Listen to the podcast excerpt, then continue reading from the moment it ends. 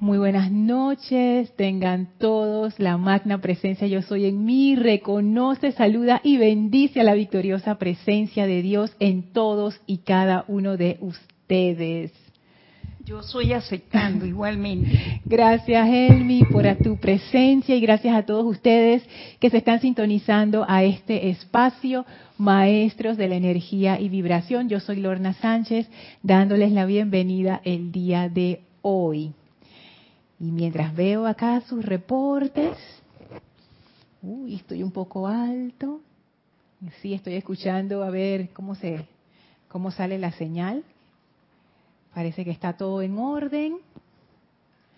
A revisar de nuevo. Perfecto, porque a veces nosotros le decimos que se revienta el sonido, que tiene como una pequeña, pequeña distorsión, pero ya, ahora sí estamos bien. Perfecto. Vamos a dar inicio con la visualización para conectarnos con los maestros ascendidos. Por favor, cierren sus ojos, tomen una inspiración profunda. Exhalen, relájense, suelten toda la preocupación del día, dejen que toda esa energía salga de ustedes, visualicen esa gran llama violeta que los envuelve ahora, que ha sido expandida desde su propia llama del corazón. Y con cada inhalación y exhalación profunda, visualicen y sientan cómo esa llama entra a ustedes.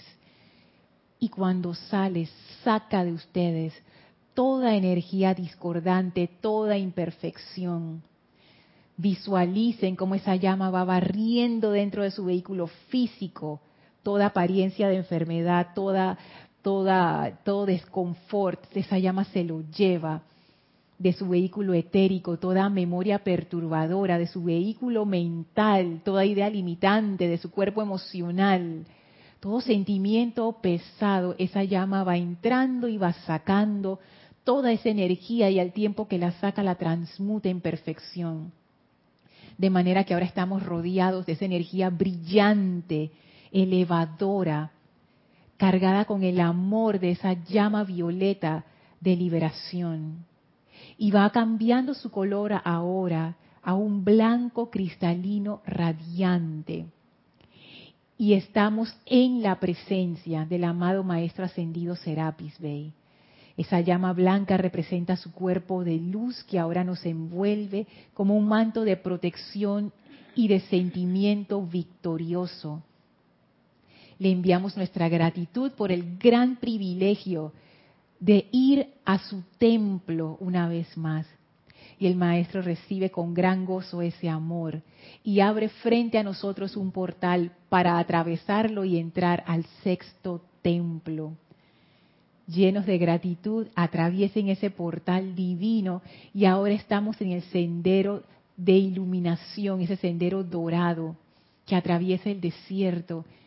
Y a nuestro lado está la amada Maestra Ascendida Nada, con su bella túnica esperándonos, sonriente, contenta de vernos una semana más. Abracen a la Maestra, sientan ese amor confortador ese amor liberador e impersonal que ella es. Y tomados de la mano o abrazados o como deseen, caminen juntos con ella, atravesando ese sendero de luz, felices, abran su, su conciencia con plena confianza de que esta energía de amor de la maestra ascendida nada solamente produce perfección, sanación, paz y liberación. Llenos de amor y de gratitud, vamos a permanecer en este estado de conciencia mientras dura la clase. Tomen ahora una inspiración profunda. Exhalen y abran sus ojos.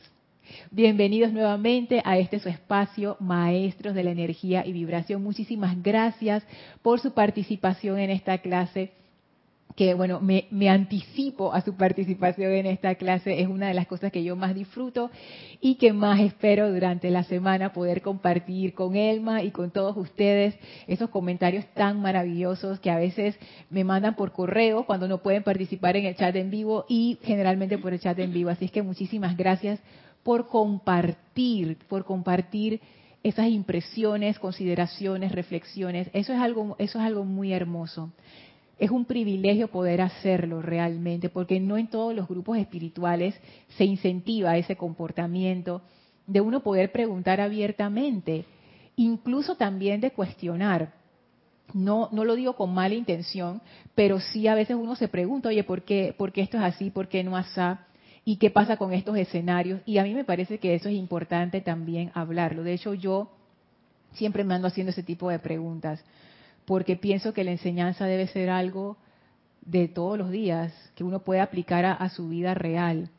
Y yo en ese sentido tengo como, como un criterio que puede ser un poco radical, pero yo, yo no me sentiría cómoda en una enseñanza que no, que a la cual yo no le encuentre una aplicación directa a mi vida.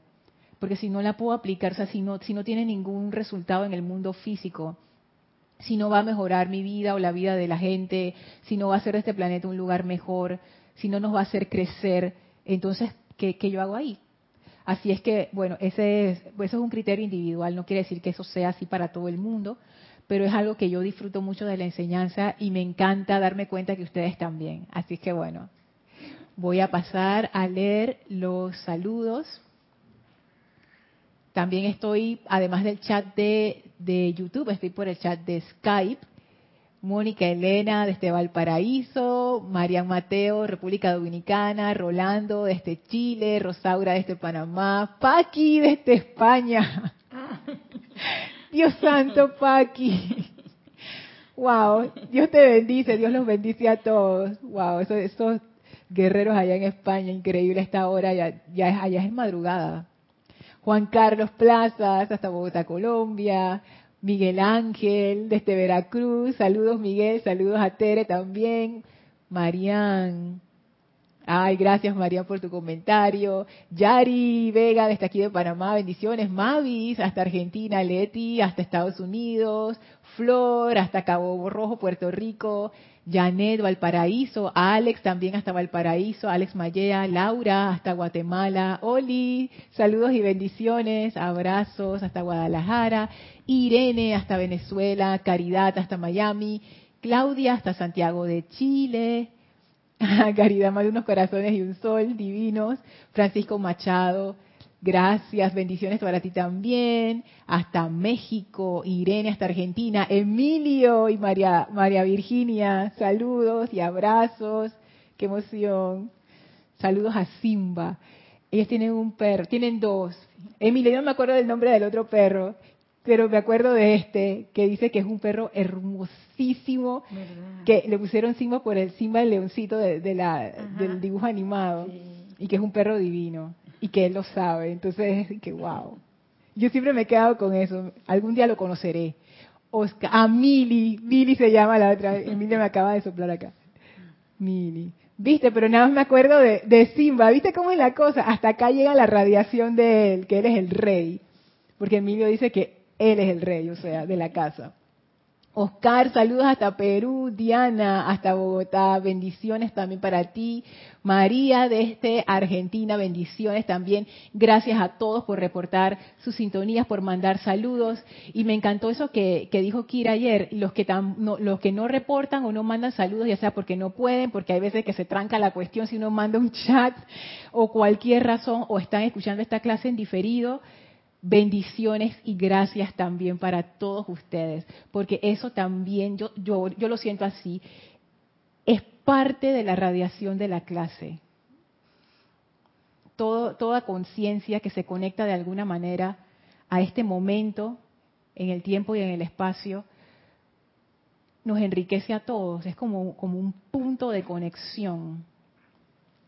Así es que muchísimas gracias a todos por este privilegio, esta oportunidad de compartir con ustedes. Y bueno, arranco de una vez. No voy a hacer resumen porque No, él, yo iba a decir que Elma me regaña, pero Elma no me regaña, pero, pero siempre me demoro y no llego al punto. Y esta vez quiero entrar directamente en el punto. Y la clase de hoy vamos a explorar el tema de quién hace las obras. Y eso de las obras, ¿qué es? Es una referencia a una cita del Maestro Ascendido Jesús, por lo menos se le atribuye a él en los Evangelios, que dice, no soy yo el que hace las obras, es el Padre a través de mí el que las hace. Y yo veo aquí que estamos, en eso quedamos, ese fue el, el, donde quedamos en la, en la clase anterior, que a mí me pareció bien cómico porque fue como estas películas, estas series de televisión que uno queda y que continuará. Y quedamos así como en, el, en el momento cúspide cuando, eh, gracias a ustedes, caí en cuenta que ese silencio del cual habla aquí el maestro, del, del, misionero que sale a hacer su, su misión en silencio, puede no ser solamente un silencio físico, y cuando leí esta descripción que está en el diario del Puente de la Libertad Serapis Bay en la página 58 y hay otra en la página 67, me di cuenta que en ningún lado decía explícitamente que era silencio físico, excluyendo otro tipo de silencio. Entonces ya eso me puso a pensar muchas cosas esta semana. Eh, voy a leer el párrafo rápidamente para que tengamos el contexto. Dice el maestro ascendido Serapis Bey, muchos permanecen aquí y no avanzan más quienes escogen entrar al templo 6, o sea, se permanecen en el quinto templo, pero quienes escogen entrar al templo 6 vuelven a pasar una vez más por una tremenda renuncia. Son los misioneros bajo el arcángel Uriel y el amado Jesús. Como el amado Jesús ahora es instructor mundial, nos toca la Johan del sexto rayo, que es la maestra ascendida nada, por eso es que le invocamos al inicio. Se guardan las bellas vestiduras, los terciopelos y las sedas. Se cambian las joyas de poder y las coronas de sus cabezas por el platillo de limosna y la vestidura de mendigo. El Chela hace un voto de silencio y se va de Luxor para realizar un servicio específico de beneficio mundial a través de la radiación. Y nos hemos pasado, desde que comenzamos este tránsito por el sexto templo, hablando de solamente este párrafo. Es todo lo que hemos hecho hasta ahora. Hemos hablado de este párrafo. Está lleno de simbolismo. Renuncia, misioneros, vestidura de mendigo, la figura misma del mendigo. Y ahora nos vamos a adentrar en los otros simbolismos, el simbolismo del silencio. Y esto bueno, el, beneficio, el servicio específico de beneficio mundial ya lo, habíamos analizado. Un servicio de beneficio mundial es aquel cuyo foco no es la importancia personal, no es mi ganancia personal, es el beneficio que eso va a brindar a toda vida pero, todavía no hemos visto la parte de la radiación. La hemos tocado, hemos entrado y salido, pero no nos hemos sumergido. Entonces hoy quisiera que hiciéramos esa inmersión. Una de las cosas que caí en cuenta, también gracias a sus comentarios, fue esta, esta última oración es, es muy clave. Se va de Luxor para realizar un servicio específico de beneficio mundial a través de la radiación como yo lo había interpretado, que yo irradio a través del servicio que estoy prestando y ese es el servicio de beneficio mundial. Pero ahora me doy cuenta que hay otra forma de interpretarlo y que es que a través de ese servicio que yo voy a prestar, la radiación es la que hace ese trabajo, ese servicio la que presta ese servicio específico de beneficio mundial. Así mismo, Lorna. Entonces, claro, y, por supuesto que yo no voy a decir que esa es la única interpretación, pero esa interpretación me gustó mucho, porque es una interpretación que saca de uno esa, esa parte de, de lo personal. ¿Quién hace las obras? Sí, Elmi. Sácalo uno de personal, pero está importante el amor que él quiere dar. Y esa radiación entra porque él brinda esa compuerta para que el amor salga. Y ahí donde llega la bendición para la humanidad, pero él no sabe. Puede que no sepa, pero puede que sí, Porque ese amor siento yo que cuando llega a estos niveles, cuando llega a nivel de un chela, o sea, un discípulo del maestro en el sexto templo, yo pienso que en ese caso es consciente. Sí. Sí, los maestros sí hablan que hay conductores inconscientes, que quiere decir son gente que está purificada, que es muy armoniosa naturalmente porque son así, y la energía fluye a través de ellos y hace el trabajo que tiene que hacer, pero estas personas no están conscientes de que eso está ocurriendo. Yo pienso que en este caso es diferente. Yo pienso que en este caso la persona sí sabe es más, lo hace a propósito, porque ese, eso es lo que uno hace en el sexto templo.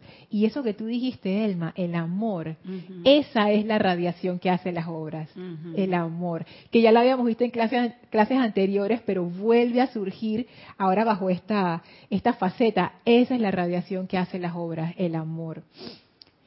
No es que lo que uno hace no es importante, pero cómo uno hace lo que hace es el vehículo, es lo que permite que haya la transformación.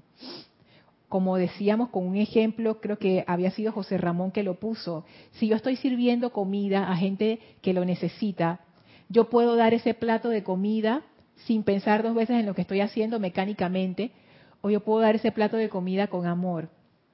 Si yo lo doy con amor, ese amor transforma. Ese amor hace este servicio específico de beneficio mundial. Ese es el amor, esa es la radiación, es la que hace las obras. Entonces yo veo aquí ese componente del silencio. ¿Cómo encaja esto del silencio para poder prestar este servicio de beneficio mundial y que sea esa radiación la que preste el servicio? pienso que una de las primeras cosas que, me viene a la mente, y ahora voy para, para el chat a ver qué se les ocurrió a ustedes, es, y, esto, esto es difícil desde el punto de vista de, de la personalidad de uno mismo, bajarse uno del pedestal. Porque la tendencia es que uno mismo piense, yo soy la que hace todas estas cosas maravillosas. Tuviste que yo le puse la mano encima a Elma y ahora Elma se sanó. ¿Viste? Fui yo, fui yo. O vamos a decirlo, fue la presencia de Dios a través de mí, pero por dentro, ¿viste? Porque yo lo pude hacer y fulanito no lo pudo hacer. Quiere decir que yo soy especial. Y eso, eso nos pasa a todos. También decíamos que una de las tentaciones del sexto templo es la tentación de ser reconocido es la tentación de que la gente te alabe. Y estas cosas no, en muchos casos no son conscientes. Uno conscientemente puede estar atento y pensar, no, eh, yo lo estoy haciendo por esta razón, pero inconscientemente los maestros dicen, especialmente el amado Serapis Bey, dice, ustedes no saben ni lo que tienen ahí adentro. Y muchas veces ustedes piensan que están haciendo cosas altruistas y no es así, tienen sus motivaciones ocultas y no lo digo como para que uno se sienta mal ni nada, pero sí como hemos también hablado en clases anteriores, es bueno saber que esa tentación nos va a acompañar durante todo el tránsito del sexto templo y siempre va a estar allí. Y no hay que hay que tenerle miedo a eso, de que, ay, me voy a resbalar, pero sí estar atenta de que, tú sabes, esa sombra anda por ahí, y como estábamos hablando él y yo antes, miedo no, pero sí precaución, porque esa energía es fuerte. Y si uno se duerme un poquito, te lleva. Yo lo veo como un como uno de esos genios en la en, en la cultura islámica. Ellos también tienen todo este folclore y todas estas imágenes, y está la imagen de, del jin, que es el genio, y para ellos eh, los jin son, no son seres buena gente para nada, y ellos se le aparecen a la gente en el desierto y se los llevan, igual que en todas las culturas aquí tenemos que que la tulivieja y cosas así, bueno, allá ellos tienen los jin, y yo veo ese, ese, esa tentación como uno de estos genios malvados que está ahí, o sea, estamos nosotros transitando con la maestra ascendida Lady Nada, y el genio anda dando vueltas por ahí, y en el momento en que uno se salga de ese sendero de iluminación, cácata, te lleva. En un parpadeo, uno puede caer en, esa situación de olvidar quién es el que hace las obras. ¿Tú quieres decir algo, Irma? Bueno, voy a leer acá los comentarios. Ok, voy a hacer una cosita aquí con un comentario extraño. Ok, listo. Dice Raúl, nos manda bendiciones. Emilio dice, Lorna, entonces la preparación es para ser un conductor consciente. Ya empezó la cuestión, Elma. Sabes que yo no lo había visto así. ¿Tú qué dices, Elmi? Todavía no, no, yo no estoy preparada para verlo todavía, ¿no? Pero sí hay que prepararse, porque ya vas a ir a la calle a buscar almas que necesitan tener esa liviandad que tú le vas a brindar. Exacto. Este es, el, este, es el, este es el momento en donde uno sale del templo, de ese lugar de protección y entra al mundo. Las fuerzas del mundo son poderosas también. Y si uno no está centrado en lo que uno va a hacer, es que el, maestro, el maestro lo dice, él lo dice acá en, en la página 67.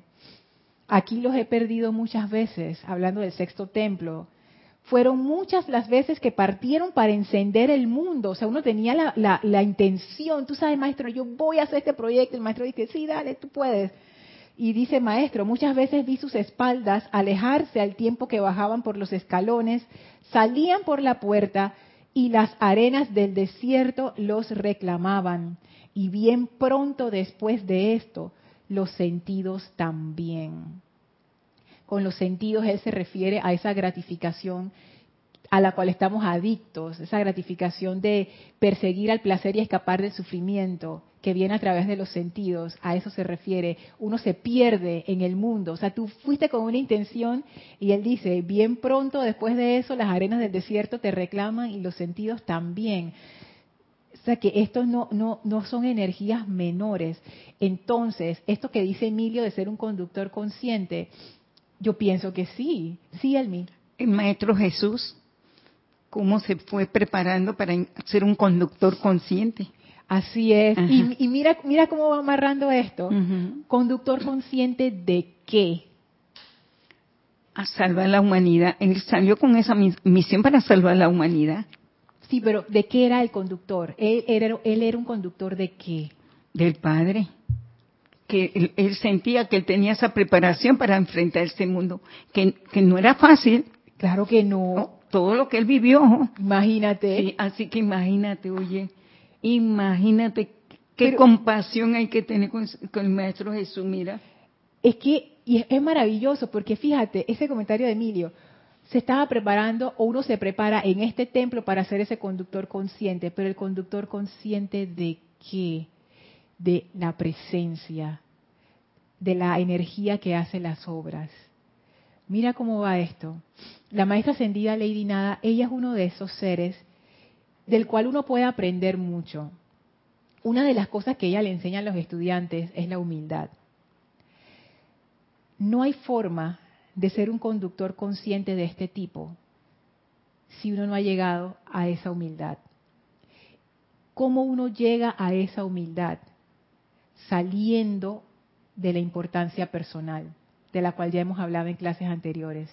Salir de la importancia personal, que es ese, ese enfoque casi que enfermizo en la personalidad. Saliendo de, de eso, uno entra a lo que se llama la impersonalidad, que es otra de las cosas que la maestra ascendida Lady Nada enseña, el amor impersonal. Y de hecho yo le estaba dando muchas vueltas a eso y he llegado a, pensar que uno realmente ama en la impersonalidad. Lo otro no, aunque nosotros lo llamemos amor, no es. El verdadero amor del cual hablan los maestros ascendidos siempre es impersonal.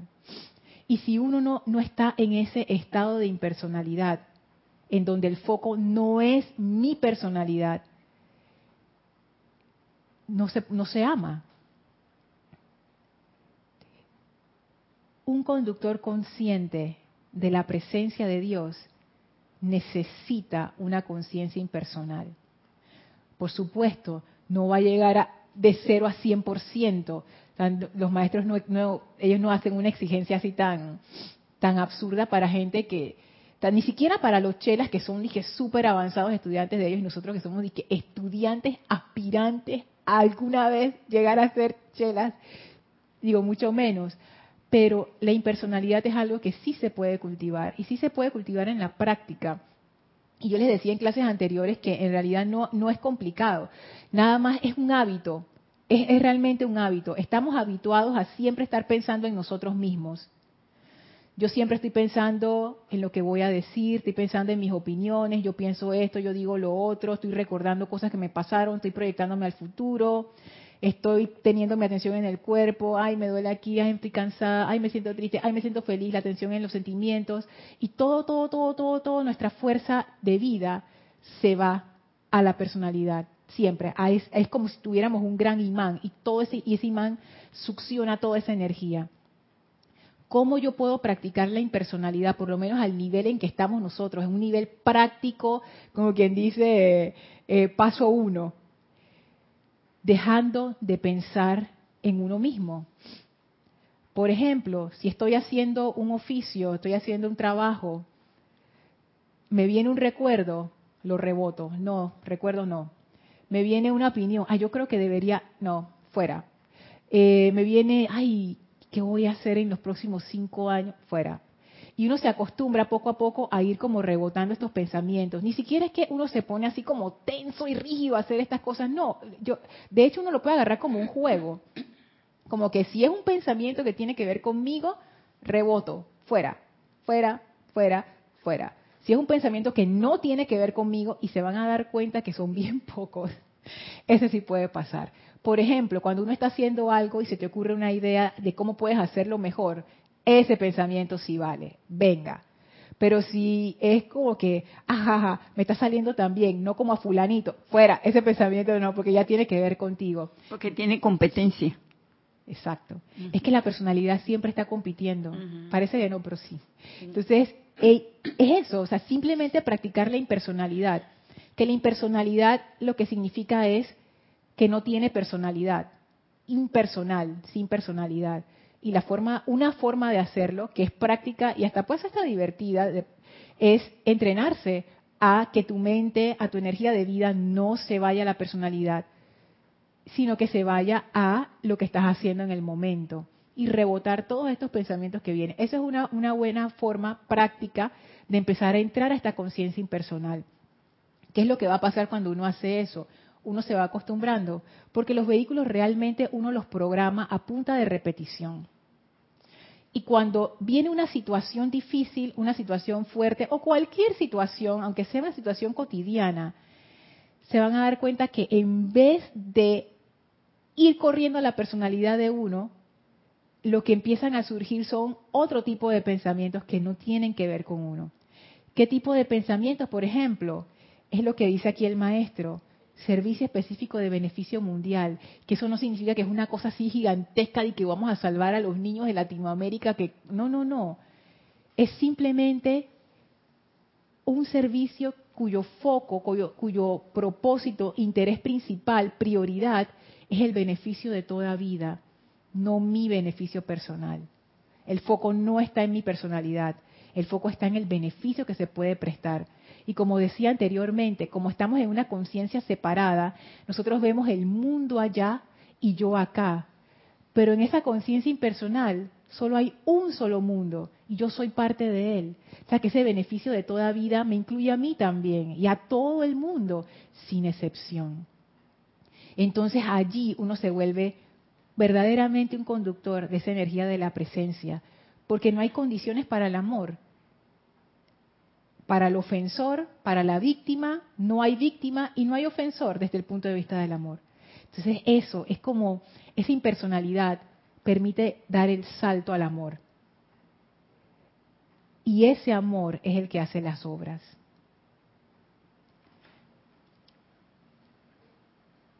Voy para acá de nuevo, un comentario de Angélica.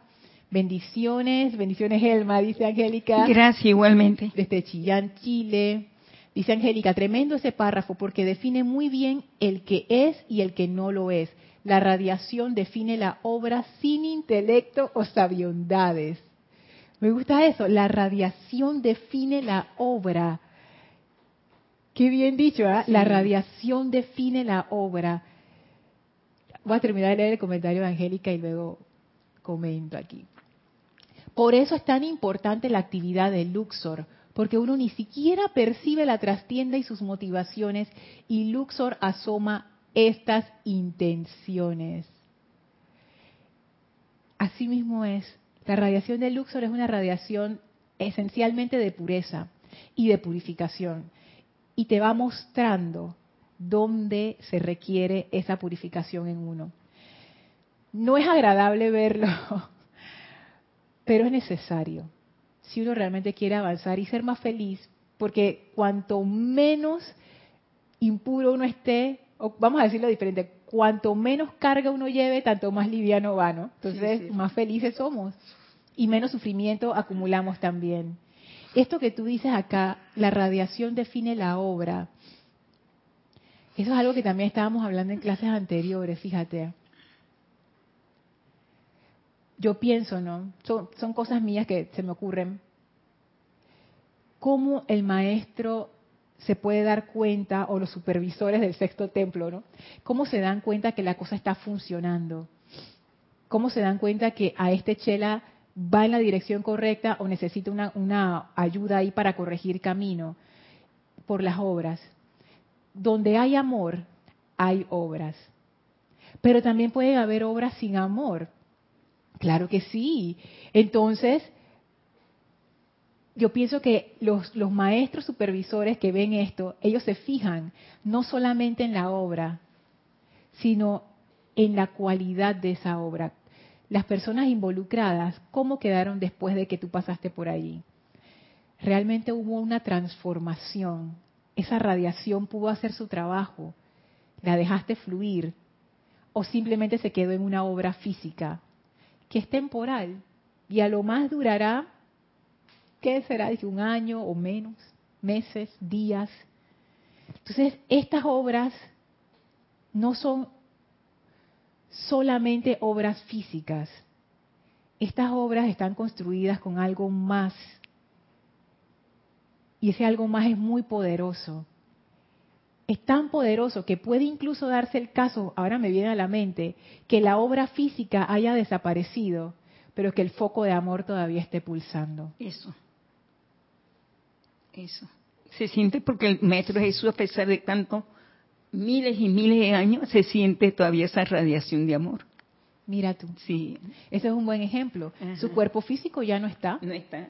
Pero el foco de amor está pulsando.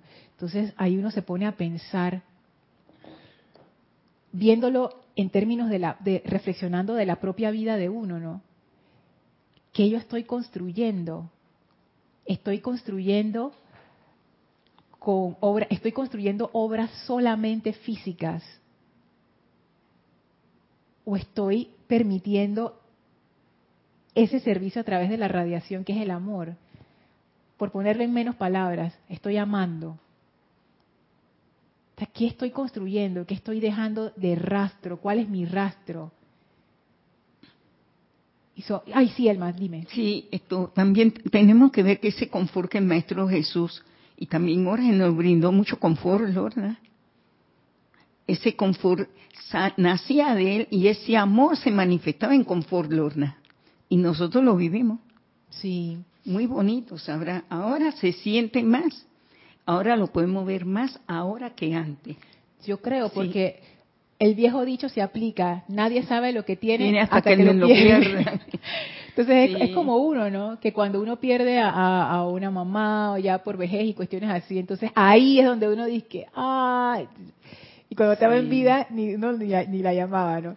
Pero, pero no, fíjate, ese caso, el caso de, de, por ejemplo, esto es una familia espiritual, pero también se ve en el caso de una familia física en donde las ondas de amor de ciertos miembros de la familia quedan reverberando por generaciones.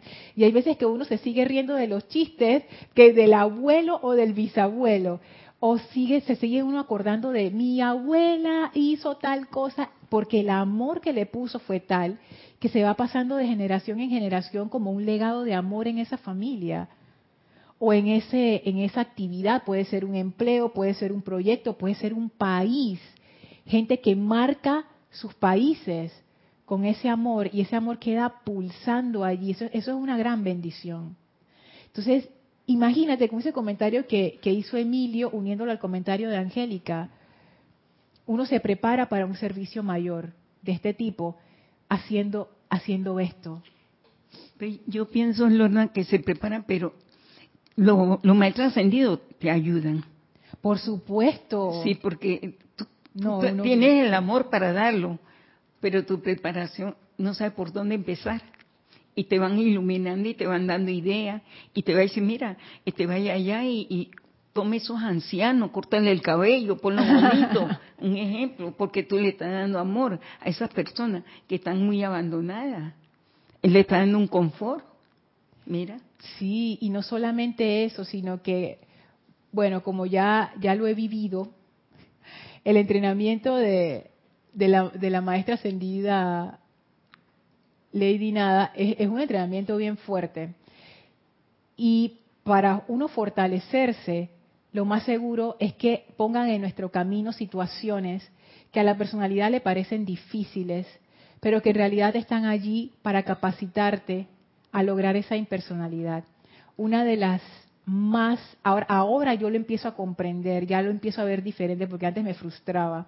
Cuando uno se encuentra gente que uno simplemente no pasa, simplemente como que...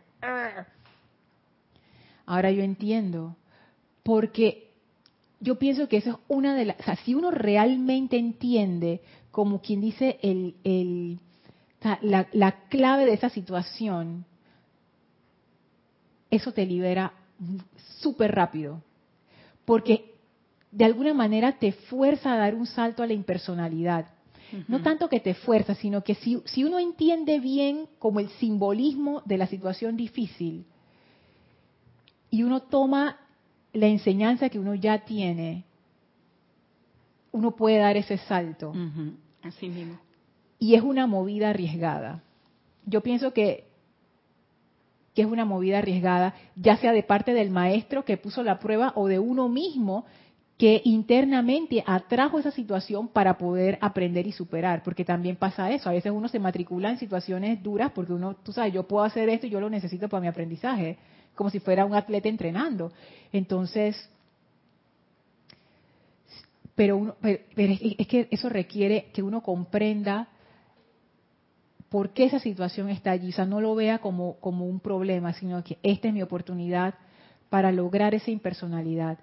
Porque, de nuevo, yo he llegado a sentir que uno, para amar, se requiere esa impersonalidad uno no puede amar desde la personalidad. Y el roce, esa fricción, la fricción del tercer templo, la fricción con gente que es difícil, eso o te hunde o te dispara para arriba al logro victorioso. Y uno escoge, ¿no? Y hay veces que uno no sale bien de la prueba, o sea, se los puedo decir yo, que a veces tengo pruebas que he arrastrado por años y por años, pero ahora empiezo a verlo diferente y me doy cuenta cómo, cómo, es, cómo es la mente de uno, ¿no? Uno ve y dice, que, ay, esta es una piedra en mi camino y realmente lo que tienes en tu mano es un tesoro, pero, pero uno no lo ve, uno no lo ve. Sí, Elmi. Ahora comprendí el silencio, ahí donde entras en el silencio. Cuéntame. Porque ves esa piedra de tropiezo y entonces te vas a refugiar más con la presencia y la piedra de tropiezo se hace un lado porque no vas a ir contra ella y no permitir que se te acerque, sino tú e, emanar la radiación de amor y el perdón. Vamos a ver eso ahora más en detalle, está interesante. Ok, sigo leyendo. Paola, bendiciones hasta México. Isaac, hasta también, hasta México, bendiciones a ambos. Acá otra persona que está mal portada en el chat. La quito, listo. Miguel nos dice, al morir la personalidad, eso da al misionero, ay, me fui. Al morir la personalidad, eso da al misionero a llevar por delante la manifestación del Cristo en acción. Yo pienso que sí. Sí, sí. Sí, es cierto. Nada más que Miguel lo puso así como dramático, ¿no? Al morir la personalidad. Yo pienso, Miguel, que no es que la personalidad muere, porque la personalidad es como, como un cuerpo. Imagínate que es como tener cuerpo físico. Si yo quiero estar encarnada aquí, yo necesito un cuerpo físico, porque no es el cuerpo que, que, que está preparado para habitar en este plano. Y ponte que la personalidad es como la parte, la, la contraparte psicológica de la parte física. Entonces, si tú tienes un cuerpo físico, vas a tener personalidad. Lo que, ¿Cuál es la parte ahí que como que no encaja? Realmente, si yo lo pudiera expresar en palabras, sería esto que, yo, que estoy llamando importancia personal. esa es la parte que no encaja. La importancia personal, como yo lo veo, es esa identidad falsa que hemos creado a partir de nuestras experiencias, debido a la conciencia de separatividad que nos hace pensar que nosotros somos solamente esta personalidad y no tenemos nada que ver con nadie y por ende no podemos conectarnos conscientemente, porque la conexión inconsciente sí está, pero conscientemente con esa fuente de vida. Entonces nos sentimos desconectados, sentimos que tenemos que luchar, que tenemos que competir, que el mundo es de los, de los que más se mueven y de los otros se los lleva el, la sombra esa, así que tú sabes que yo tengo que ver por mí, por los míos, ese tipo de cosas es como, eso se da cuando está la conciencia de separatividad. Entonces no es que la personalidad se muere, lo que, lo que, lo que vamos a decir, lo que desaparece en gran medida, en gran, gran medida, es la importancia personal. Porque, ¿sabes, Miguel? Algo que, que yo también le he estado dando vueltas es ¿qué, ¿qué es lo que nos causa sufrimiento realmente? cuando uno tiene una pelea con alguien, un desacuerdo, cuando nos ocurre una situación fea. Y yo he estado como experimentando conmigo misma y reflexionando y viendo. Se los comparto, todavía, todavía está verde, como se dice aquí en Panamá, para decir cuando, cuando algo no está suficientemente maduro. Pero, ¿sabe que yo he empezado a pensar que lo que duele es la importancia personal? no la situación en sí ni la persona. Por ejemplo, imagínense que alguien les acaricia el brazo así suavecito. Es rico, ¿no? Le acarician el brazo suavecito y tú dices, ay, qué rico, no sé qué. Ahora imagínense que ustedes debajo de la piel en su brazo tienen un montón de espinas, pero no se ven. O sea, tú ves el brazo y tú no ves ninguna protuberancia, pero debajo de la piel hay un montón de espinas. Vamos a decir que viene la persona de nuevo a darte tu caricia rica. Apenas esa persona toque tu piel, tú vas a sentir el pinchazo de todas las espinas y tú vas a empezar a gritar y le vas a gritar a esa persona, pero déjame, tú no sabes lo que te estás haciendo. Y la persona dice, pero si te estoy acariciando, no me estás acariciando, me estás haciendo daño. Lo que pasa es que tú no puedes ver las espinas adentro y tú piensas que es la otra persona. Esas espinas son la importancia personal nosotros pensamos que es el otro el que nos hace sentir mal. No es el otro. Es mi importancia personal. Eso es lo que hace que a mí me duela. No es externo. Yo sé que esto puede sonar así como que, ¿qué? Pero denle una, una vuelta para ver qué les parece y, y reflexionen sobre situaciones que les han, ocurrido, en donde uno se ha sentido dolido o sentido, así como ofendido o, golpeado pues por la vida y eso. Lo que duele no es lo, la otra persona, lo que duele es mi propia importancia personal.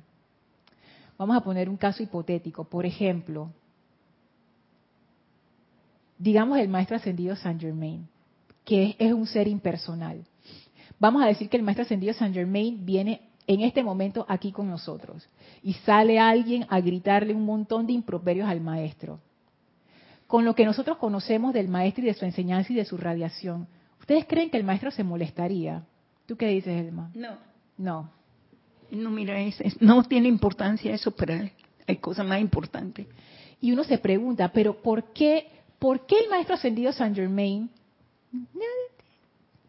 Cuidado que hasta va donde la persona y lo abraza y le da una de esas bendiciones de llama violeta y quedan los dos abrazados ahí felices, porque su naturaleza es esa, liberar a través del amor. Y donde yo vi un ofensor, el maestro dio, esta es mi oportunidad de liberación, voy para allá, porque él es la llama violeta, él es ese fuego violeta. Pero ¿por qué él no se ofende? ¿Por qué él no agarra rabia, oye, como yo? ¿Por qué no le duele? ¿Acaso el maestro es insensible, es indiferente? Y pensando en esto me doy cuenta, no, es que él es impersonal. Esa importancia personal, él no la tiene. Y eso es lo que causa el dolor. Y como no la tiene, nada le duele. No hay forma que tú puedas ofender a ese ser. No hay forma en que tú lo puedas hacer sentir mal, ni triste, ni deprimido, porque no tiene importancia personal. Y la importancia personal es la que causa el sufrimiento en nosotros. Esto es una hipótesis. Yo no puedo decir que 100% que es así. Pero cuanto más le doy vueltas y más analizo cosas en mi vida, lo dejo allí. Sonia, saludos de amor, saludos de luz y amor para todos. Gracias, Sonia. Y mando un corazón divino, bendiciones hasta Seattle, Estados Unidos. Maritza, hasta aquí en Panamá, Raihan. Bendiciones, Maritza. Alonso, desde Manizales, Colombia, bendiciones. Dice Maritza, Lorna, a veces no se comprende en el momento por la personalidad y después caemos en la cuenta de que es así, como dijo el maestro o instructor. Así es la personalidad o nuestra importancia personal más bien, mm, porque todos tenemos prejuicios, o sea, yo tengo un montón, conscientes e inconscientes. Entonces, ay, sí, y yo pienso que uno no debería angustiarse por eso, sino que la clave allí es estar consciente de que eso que yo estoy pensando es una opinión personal, no la realidad. Y eso le resta a la importancia personal. Y yo creo que por eso es como que te hace la mente más, más flexible. ¿A qué me refiero? Em, cuando yo tengo una opinión de alguien o de algo, lo importante es estar consciente de que eso es mi opinión. Si nos vamos al caso de, de una persona fanática, por ejemplo, religiosa, no, es que esto es así, porque Jesús ta, ta, ta, ta, ta. Eso es la opinión de esa persona, eso no es verdad en este plano físico, donde todo es relativo, esa verdad uno no la puede ver. Uno necesita ir a, ese plano superior para entonces poder ver lo real, que son las causas. Este, este mundo físico son efectos, efectos de causas que ni siquiera partieron de aquí. Entonces, ponerse a decir es que esto es así es una posición riesgosa y peligrosa.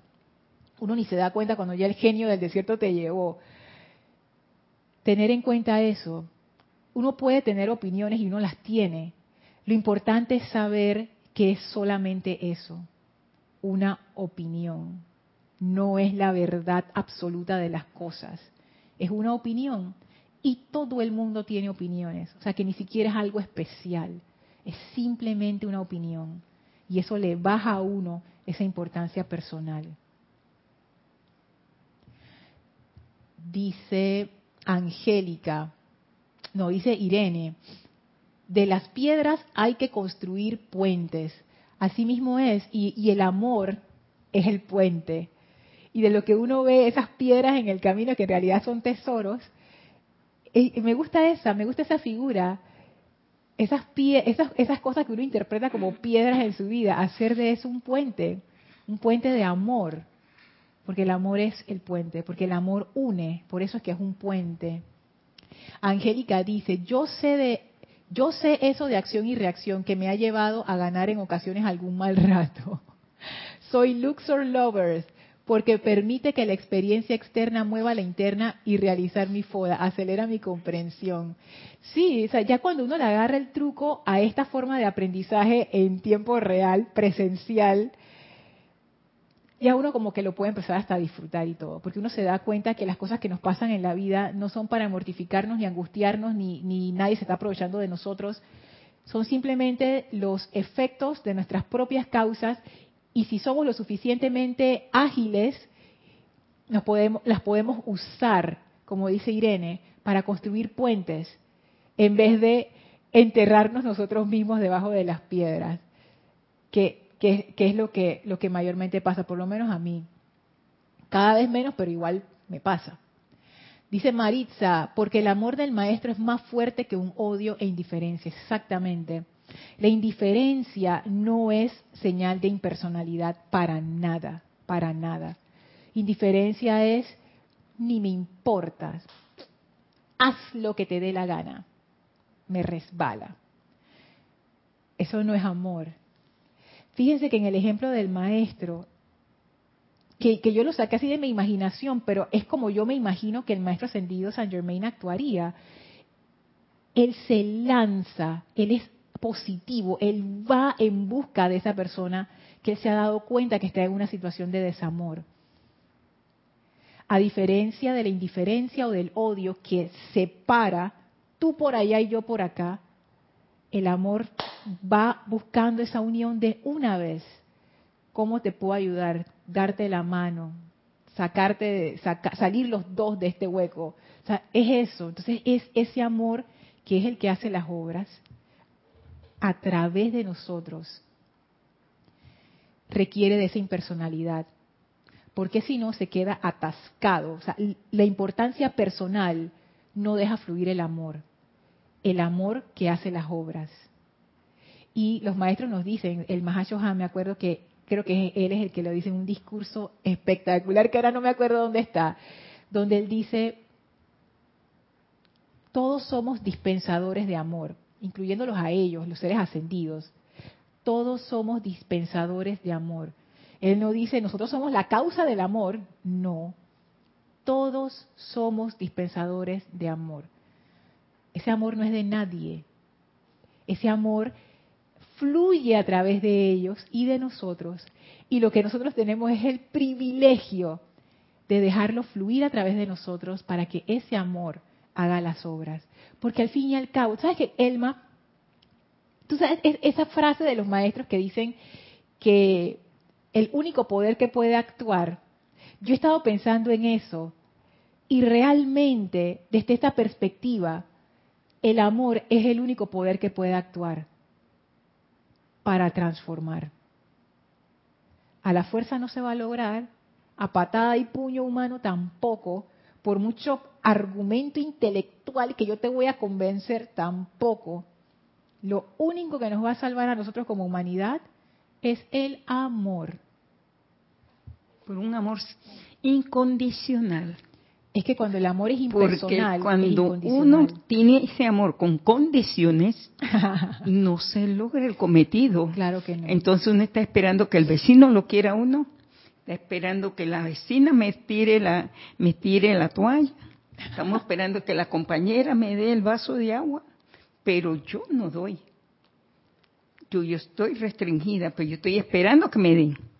Por eso ese amor, y es muy importante ese amor que tú te expresas, Lorna, ese amor es un sentimiento y eso se siente y se palpita. ¿En qué forma? Usted puede ir a la calle y ve una persona anciana caminando y él ve un niño y siente un amor de acariciarle la cara. Le sale dentro de él, porque es un amor fuera de condiciones. Te doy mi cariño para sentirte bien. Ese es el amor. No el amor de el yo, yo mío, no, eso para mí, para mí, no, no, no, no. Por eso es que ese tema es bien importante, hay que saberlo manejarlo bien para poder lograr hacer el trabajo del maestro. ¿Sabes que ese ejemplo es muy bonito? Porque el amor se nota. Sí, se nota. Y no, y no es nada elaborado. O sea, ¿qué, qué tan elaborado es darle una caricia a tu nieto? Por Dios. O sea, ¿qué, qué hay ahí que, que, hasta los animales, el más tú los ves. Y el amor no tiene tiempo. Tú estás 24 horas en un lugar y tienes tanto amor que no te limita. Tres horas, una hora, me voy corriendo porque me deja el carro. Ese no es amor. Eso, yo, yo lo digo porque yo manejo público, yo trabajo con la gente. Pero venga, vamos a ayudar, vamos a ver cómo usted me ayuda, pero yo lo ayudo. Y la ayuda es mutua. Así le digo, yo lo ayudo, usted me ayuda. Pero ese es amor. Y el amor se siente, Lorna. Claro que se siente. Se siente. Y por eso es que tú dices que es un sentimiento. Sí. Yo pienso que el amor es más que eso. Uno lo siente, se expresa a través del sentimiento, pero yo pienso que el amor es más. Yo pienso que realmente, es como dicen los maestros, y perdón que esto va a sonar libresco, pero yo pero me estoy dando cuenta que, es, que eso es es la radiación de Dios. O sea el amor es eso es la radiación de Dios. Cómo se siente Dios amor. Amor. Ya. Sí y te da todo con todo amor y feliz. Te da salud te da la opulencia te da la solución te da las ideas los pensamientos forma el confort ese es amor que el Padre nos brinda. Así es. Pero yo no, yo no tengo tiempo para irme a la parte humana para buscar ese amor. Yo primero tengo que ir a buscar a mi Padre para conocer ese amor, para después yo ir en la humanidad. Porque si yo no conozco el amor del Padre, yo no, no puedo llegar donde ti, Lorna. Porque tengo otros conceptos en mi mente. y ese, ese, es otro punto importante yo conozco ese amor. Ay, ya la vida. Y ese es el amor del mendigo, Lorna. ¿Tú dices? Sí, señorita. Él me abriste una puerta, pero son las 7 y 56, así que no me voy a poder meter por esa puerta todavía. Wow. Yo dije, debe ser como las siete y media. Mm, mm. Ok. Dice Diana, Lorna, entonces la personalidad es definitivamente psíquica.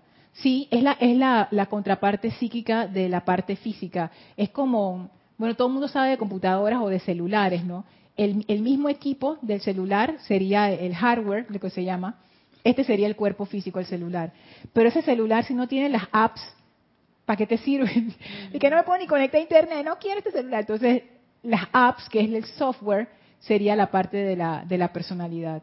Se necesitan los dos, porque ¿dónde tú vas a correr tu app si no tienes celular? ¿Y cómo voy a conectar por Zoom si no, si no tengo, si, no, o sea, no, tú no puedes tener el app de Zoom si no tienes el celular donde está instalado. Entonces, esa es, esa es como la relación entre la personalidad y, el cuerpo físico.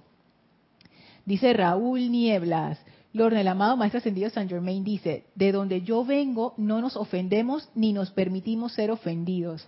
Así mismo. Ya, clarito. Así mismo. Gracias Raúl por traer esa cita. Y yo me preguntaba, ¿pero por qué el maestro no se ofende? ¿Será porque es tan bueno? No, es porque es impersonal. Porque eso que causa, la, que, que, causa la ofensa, eso que se ofende, mejor dicho, eso que se ofende es la importancia personal. Si yo no tengo importancia personal, no me ofendo. Sí, así mismo. Blanca Uribe desde Bogotá, bendiciones, dice, bendiciones y abrazos para ti y para Elma. Gracias, igualmente. Y para todos los hermanos, qué linda. Diana, una clave es hacer nuestras aplicaciones con la mayor disciplina posible. Ejercitarse y ejercitarse, como Hércules.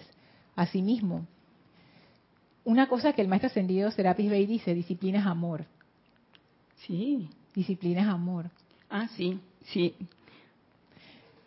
Fíjate, porque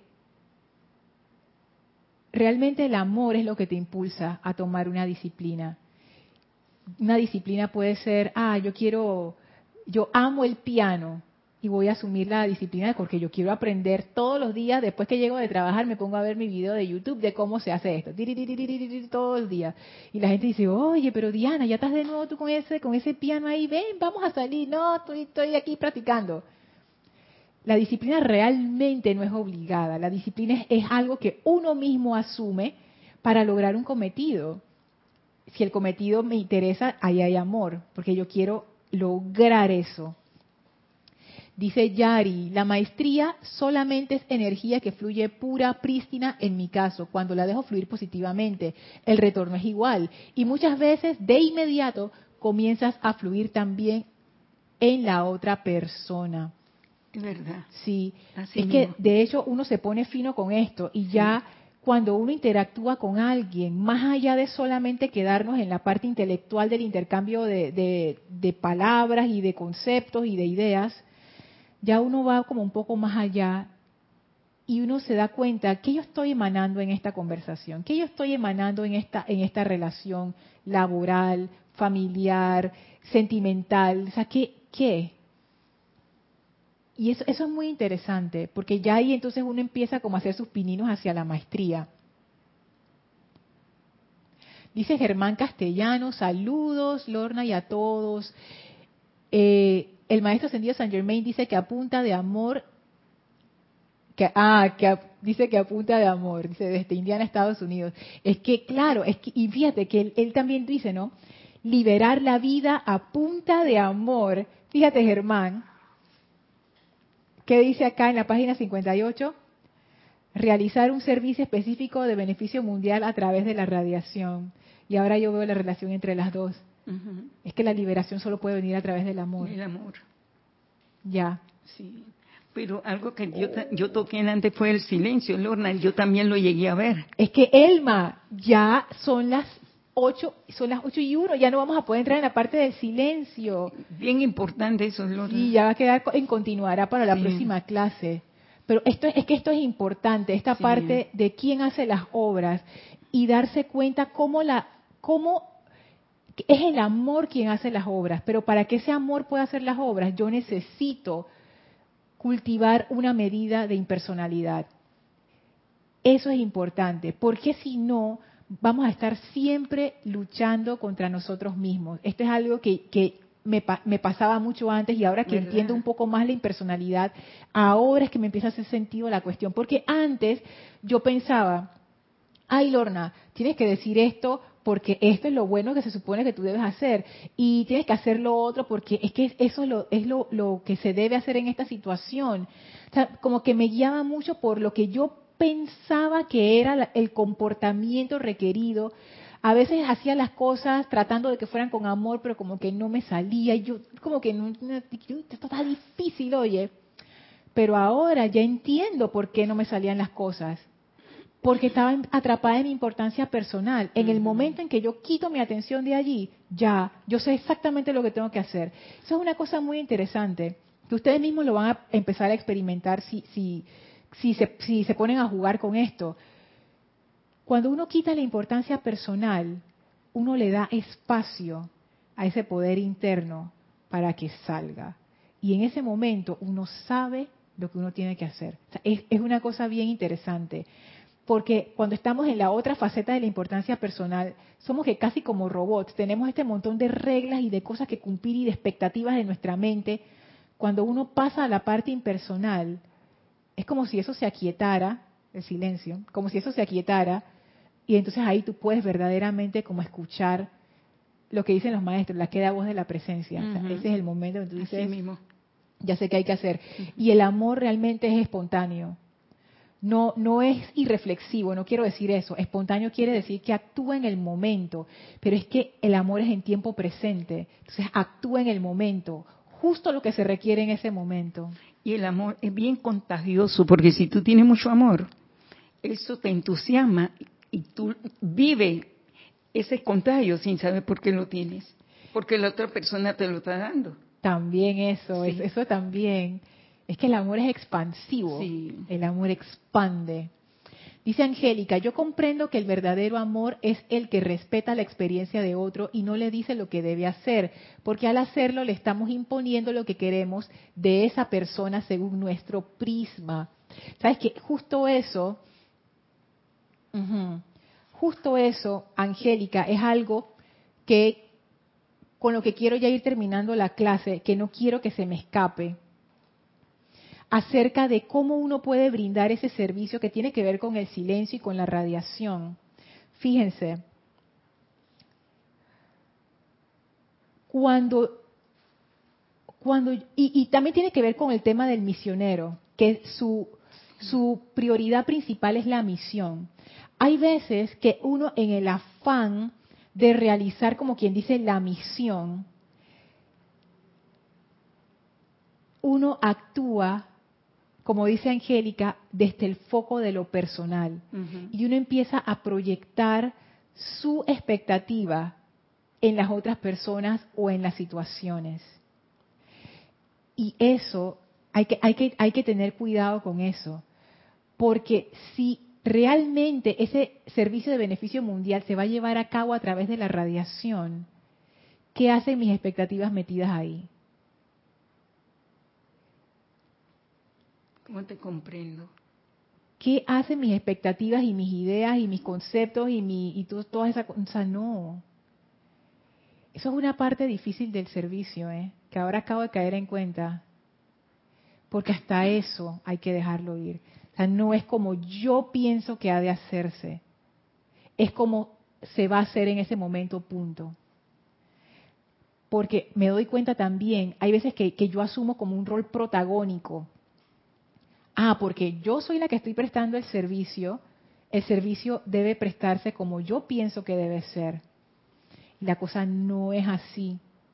La cuestión es, Lorna, tú tienes la oportunidad de ser un vehículo para que el amor preste un servicio. Afloja. El amor es el que está en comando, no tú. Así mismo. Y el amor verá cómo presta ese servicio. A través de ti, a través del otro y a través de todos los involucrados. Entonces requiere que tú bajes esa importancia personal y quedes como uno más que a la personalidad, por lo menos a la mía no le gusta. Y que, ay, pero si yo yo soy la que voy a prestar el servicio hoy, entonces cómo es que cómo es que yo voy a quedar igual que las otras personas que están recibiendo el servicio? Si yo pienso eso, me doy cuenta ahora, es que yo no he comprendido lo que yo estoy haciendo allí. Yo estoy sirviendo, sirviendo. Y a la vez, que eso es algo que tú mencionaste en uno de tus comentarios, ese amor a través de mí también me enseña a mí. O sea, todo mundo crece. No es de que, ah, porque yo te voy a enseñar a ti. No, el, el, amor no funciona así. El amor dice, agárrense todos, que voy, ¡pap! se expande y todo el mundo crece, todo el mundo prospera, todo el mundo evoluciona, todo el mundo se libera, todo el mundo sana. O sea, no es particular. Dice que Elma sí, Diana también, Lorna no. O sea, no, el amor es todo, o todo, Todo. y todo, y vamos, y todo. Entonces, es, es como que, oye, Una bendición muy grande. sí, y darse cuenta, darse cuenta de eso, y gracias por hacerme caer en cuenta de esto, que el rol del servidor no es un rol protagónico, es al contrario. Gracias por la oportunidad. Siempre se dice aquí en el grupo, yo nunca lo había comprendido hasta este momento, la profundidad de que eso, que eso implica, porque implica que yo he comprendido que yo no estoy ahí, yo, yo soy incidental, pudo haber sido cualquiera, lo importante es el amor, eso era lo importante, no si yo lo hice o si Elma lo hizo, el amor es lo importante, porque el amor es el que hace las obras. Wow, esto está fabuloso. Gracias, Angélica, por eso. Lourdes. Bendiciones este pero menos, dice Lourdes. Gracias. Diana dice, y el amor es todas las cualidades de Dios. Lindo. Paola, gracias por la clase, gracias. Dice Yari, cierto, Elma, hay decretos para solicitar ese amor. Uno es para amar como Dios ama. Ese Sí. está en el volumen 1, página 160, decreto 10.1. Gracias, Yari. Rosaura nos manda bendiciones. Diana dice, "Dis- disciplina dos puntos, libremente consentida. Así es. Porque si, imagínate que una disciplina obligada, eso no tiene ningún sentido. Eso es obligación. Mavis dice, a la personalidad hay que disciplinarla con amor, ya que es la personalidad la que espera el retorno y dar es amor sin esperar nada. Así mismo, mismo. así mismo. Amar sin condiciones ni esperar nada es dar, Así solo mismo. acompañar en silencio, solo por radiación. Porque ¿quién es la que quiere hablar? Mi importancia personal. Yo les quiero contar todo. Déjenme contar, déjenme contarles todo lo que yo he hecho por ustedes y por ti, Elma, y por todo este grupo y por todas las cosas. ¿Y a quién le importa eso? Nadie. A mí. ¿Ves? Ese es el problema. ¿A quién le importa? A mí. De nuevo, es como un círculo vicioso. Importancia personal. Todo para mí, todo para mí. Lorna no tiene amor. No, No hay amor. no. Porque lo estás consumiendo personalmente. No lo estás dando. Exactamente. Exactamente. Incluso si dijéramos que ahí está, yo me lo estoy Sí. quedando todo. Sí. ¿Y eso, ¿Y eso qué? Y quiero que todo el mundo sepa. El amor busca expandirse, pero yo lo tengo contraído. Eso, Sí, eso no. entonces el amor dice, me voy. Ay, no, el amor no dice eso, pero es como que n- es, es una con- contradicción. Pero Lorna, si practica, se logra. No, claro que sí. Se logra, porque esa la práctica que la presencia nos pide y, y- y a través de la enseñanza y lo que nos brindan. Claro, por eso la enseñanza de los maestros ascendidos, poco a poco me he estado dando cuenta, lo Sí. que busca es eso, movernos hacia la impersonalidad, soltar la importancia personal, porque es solamente así que uno puede encarnar esa presencia crística, ¿Cómo que no? también se le llama amor. Entonces, Sí. es, es eso, si yo no hago ese paso, no lo puedo hacer. No lo va a lograr. No lo puedo lograr. Maritza nos da las gracias, Mari- Marian también, Emilio, ok, gracias, gracias a todos. Gracias, y vamos a terminar ya, ya la clase aquí. Antes de, de despedirnos, vamos a despedirnos de la maestra ascendida Lady Nada. Por favor, cierren sus ojos, visualicen a la maestra a su lado, envíenle su bendición, su gratitud, su, su amor. Gracias, amada maestra, por el privilegio de estar bajo tu enseñanza. Imprégnanos con ese amor divino que tú eres. Haz florecer la impersonalidad a través de todos nosotros, de manera que podamos ser vehículos de tu amor, que es el amor de la presencia de Dios. Te damos gracias, gracias porque eso es así. Y ahora la maestra abre un portal frente a nosotros y atravesamos ese portal regresando al sitio donde nos encontramos físicamente, aprovechando para expandir esa energía bella de amor impersonal a todo nuestro alrededor. Tomen una inspiración profunda, exhalen y abran sus ojos. Muchísimas gracias, Elma. Muchísimas gracias a todos ustedes por estos magníficos comentarios. En serio, yo no les puedo dar suficientes gracias porque cada vez que estas clases, wow, me hacen crecer, me hacen darme cuenta de tantas cosas. Gracias por eso, muchísimas gracias. Si tienen alguna consideración adicional o aquellos que están escuchando esta clase en diferido, por favor, escríbanme a lorna.serapisbay.com. Me encanta recibir sus preguntas y sus comentarios también. Gracias por eso.